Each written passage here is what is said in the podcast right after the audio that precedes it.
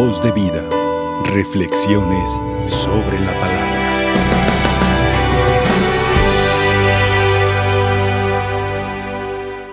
El amor consiste en esto,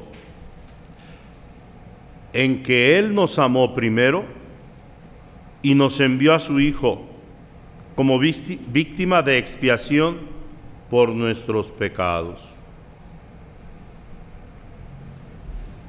Estamos llegando ya a los últimos días de la Navidad. Concluye este domingo que viene con la celebración del bautismo de Jesucristo. Es decir, la liturgia nos presenta al que nació pobre y humilde en el portal de Belén, nos lo presenta ya como un hombre que inicia su ministerio, todo un hombre nacido de María Virgen, que sabe reconocer su papel de Mesías, de hijo del Padre Celestial. Un hombre maduro. Y hoy hemos escuchado en esta primera lectura tomada de el apóstol San Juan, apóstol y evangelista, hemos escuchado ¿Cuál es el punto neurálgico principal de toda esta celebración de la Navidad?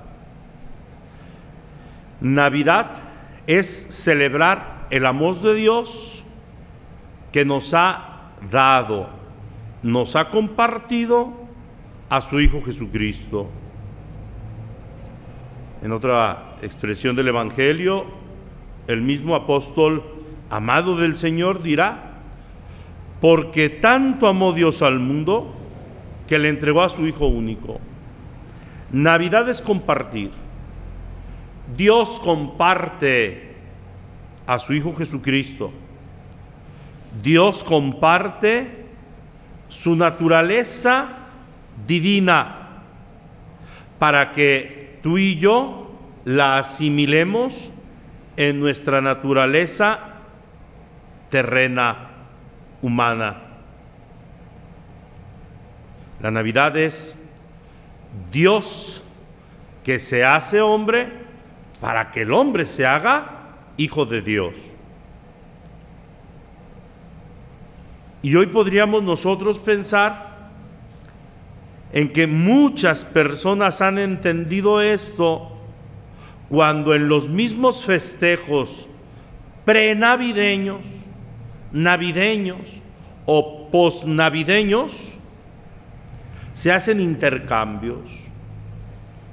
Pero bueno, muchas personas esperan recibir más de lo que entregaron en su intercambio. Y cuando estas personas reciben de menos, uy, hacen un mitote.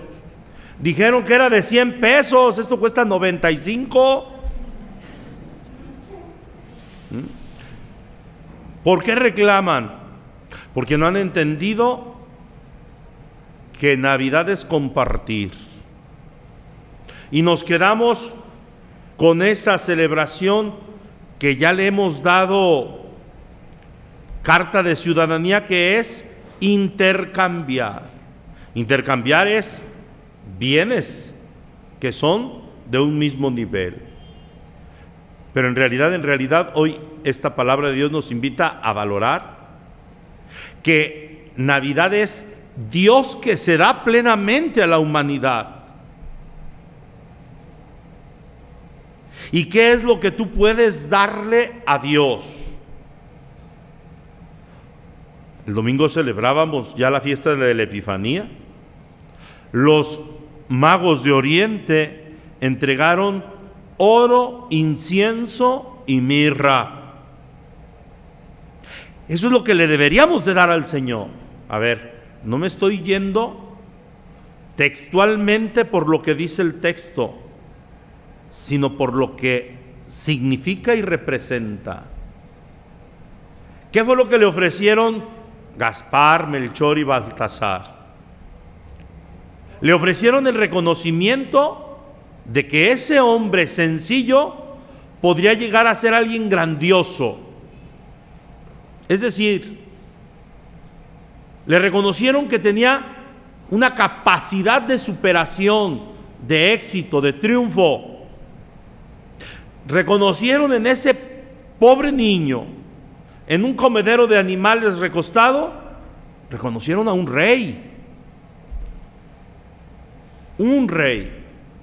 El cumplimiento de las promesas que Dios había hecho en el Antiguo Testamento.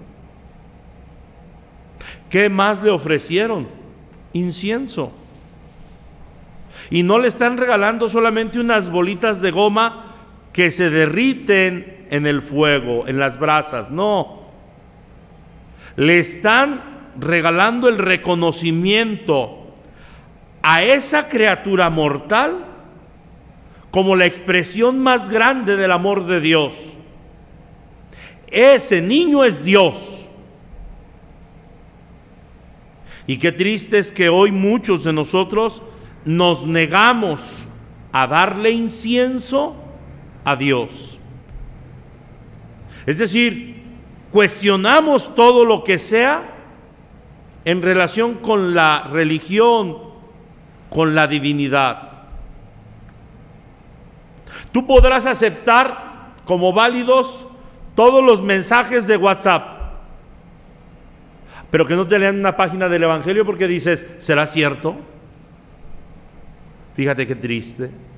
No sabemos reconocer a Dios encarnado, a Dios humanizado.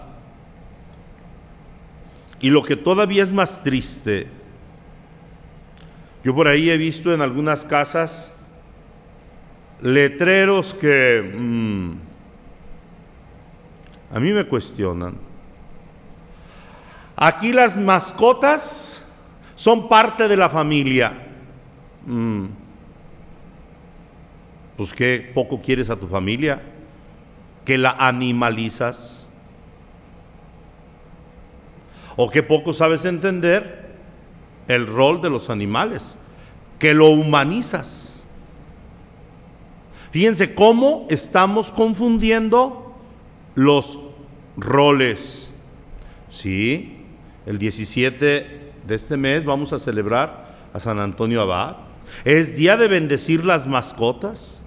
Nos enseña que tenemos que tener una buena relación con los animales, respetarlos, amarlos, cuidarlos, pero también atenderlos, darles de comer, limpiarles sus heces fecales, darles agua limpia, porque a veces que tienen agua ahí toda ya enlamada, ¿verdad? ¿Cuántos niños hay que tienen mascotas para en él desquitar sus corajes? O desfogar el amor que no le muestran a su padre o a su madre o a sus hermanos. Y ahí es donde entonces no entendemos bien el rol de los animales.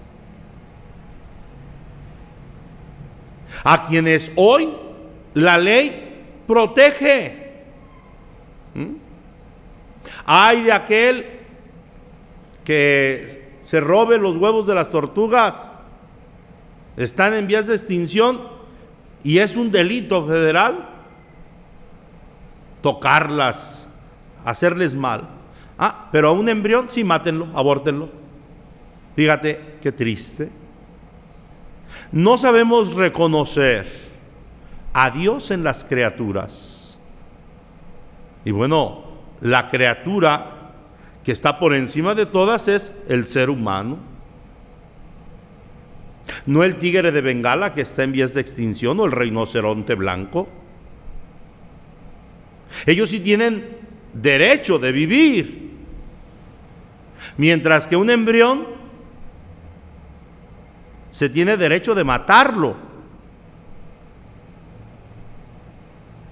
no hemos sabido darle al niño Dios el incienso que merece en nuestras vidas. No sabemos reconocer, valorar, cuidar la vida, no solamente en el embrión, sino en el prójimo. Qué triste, qué triste, es que por un maldito celular te quitan la vida. Por una camioneta son capaces de asesinarte. por quitarte los tres pesos que traes en la bolsa, son capaces de torturarte. No saben respetar la vida. Y en una ocasión decía, hombre, me hubieran dicho que me iban a robar las alcancías, mejor yo se las abro, me salió más caro comprar las cerraduras nuevas que lo que había de limosna. Mejor me hubieran dicho, les abro, llévenselo. Me sale más barato.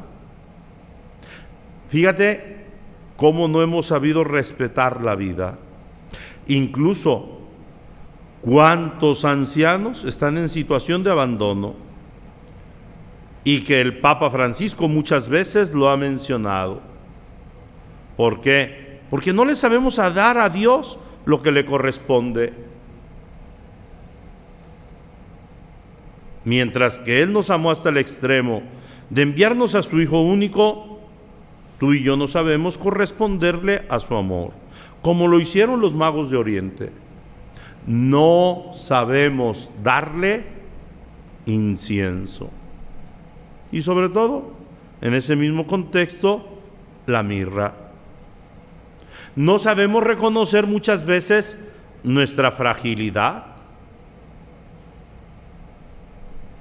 Y tú y yo muchas veces coqueteamos con las tentaciones, coqueteamos con el diablo. Y el Papa Francisco también muchas veces lo ha dicho. Con el diablo no se dialoga. ¿Por qué? Porque Él conoce tu mirra, tu fragilidad, tus limitaciones. Y te pone zancadilla, te engaña, te arrebata la gracia.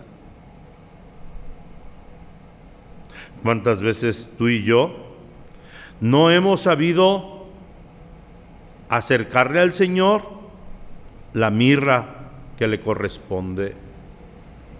Y no hemos visto que nuestra naturaleza humana ha sido dignificada por su sacrificio en la cruz. Y no sabemos medir nuestras fuerzas, nuestras capacidades. Y muchas veces buscamos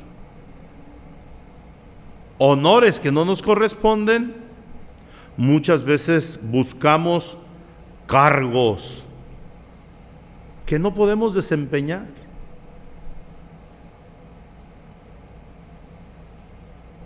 Y que entonces somos blanco de desaprobación. Qué importante es que sepamos darle al Señor lo que le corresponde. El amor consiste en esto, en que Él nos amó primero y nos envió a su Hijo único. Y hemos escuchado en el Evangelio cómo este Jesús, nacido de María Virgen, sabe también generosamente amarnos darse a nosotros. De tal manera que cuando los apóstoles saben que está llegando la hora de la comida y no hay que dar, Jesús les invita a examinarse de veras. Vayan a ver, examinen qué hay, porque no hay nadie tan pobre que no pueda dar algo a los demás. ¿Cuántas veces lo han repetido eso los santos, lo han vivido, entre otros la Madre Teresa de Calcuta? Dar hasta que te duela. Y bueno, por ahí el que traía todavía algo de Itacate, sacó algún pan, algún pescado que se hicieron cinco panes y dos pescados. Y con eso fue suficiente para que Jesús manifestara la generosidad de la providencia del Padre Celestial. Tomando estos productos desde la necesidad, Dios los multiplica. ¿Qué tanto tú y yo en esta Navidad hemos sabido corresponder al amor de Dios? ¿Qué tanto hemos correspondido a esa su entrega generosa que le llevó a hacer a un lado sus prerrogativas divinas para anonadarse y tomar de nuestra carne de María Virgen? Tú y yo sabemos corresponder hoy en nuestros días al amor de Dios siendo misericordiosos con los demás, amando a los demás como Él nos amó. Que el Señor pues nos ayude por intercesión de la Virgen María y de San José, para que sepamos corresponder al misterio de esta Navidad con nuestra caridad, con nuestra generosidad. Y bueno, si quieren podemos concluir con una cosa muy práctica. Ustedes saben que los mandamientos de la ley de Dios, ¿cuántos son? Diez. Pero también hay mandamientos de la Santa Madre Iglesia, ¿cuántos son? Cinco, ¿verdad? que se fundan precisamente en los mandamientos de la ley de Dios. Y el quinto mandamiento de la iglesia, ¿cuál es? Ayudar a la iglesia en sus necesidades, que es lo que antiguamente conocíamos como pagar diezmos y, primicias a la iglesia. Yo no sé qué tanto hemos sabido cumplir con esta responsabilidad, que a muchos de nosotros nos gusta olvidar. Y es un mandamiento de la iglesia. Y hay muchas diócesis en nuestra patria y en el mundo entero muy necesitadas, sobre todo con toda esta cuestión del COVID. Muchos templos parroquiales, muchas capillas han quedado en bancarrota porque el número de los fieles ha disminuido y sobre todo la misma pandemia ha dado mucha crisis económica y la ayuda que se brinda al templo ya no es la misma de hace 20 años o hace dos años. Se han mermado mucho esas ayudas a los templos. Y sin embargo los, los, los insumos de los templos siguen siendo los mismos incluso más caros. Tenemos que pagar agua, luz, predial muchos de ellos. Tenemos que pagar a los trabajadores. Tenemos que pagar no solamente sueldos, sino también aguinaldos, ¿verdad? Bueno, hay parroquias que apenas los están pagando. Pero sin embargo, esa es la economía parroquial. Pero el quinto mandamiento nos habla de la economía diocesana. Y bueno, la economía diocesana no tiene un canastito que pase los domingos por los fieles. Por eso se nos pide la ayuda una vez al año, una vez al año. Y se nos dice, ayuda a la iglesia con un día de tu salario o un día de tus ganancias. Yo no sé qué tanto hemos sabido vivir este misterio de la Navidad, donde Dios nos ha amado hasta el extremo de, darnos a su Hijo Jesucristo. ¿Qué tanto sabemos corresponder? Dándole al Señor por lo menos lo de un día de nuestro salario al año. Que el Señor pues nos ayude a tener una fe viva, una fe comprometida. Voz de vida, reflexiones sobre la palabra.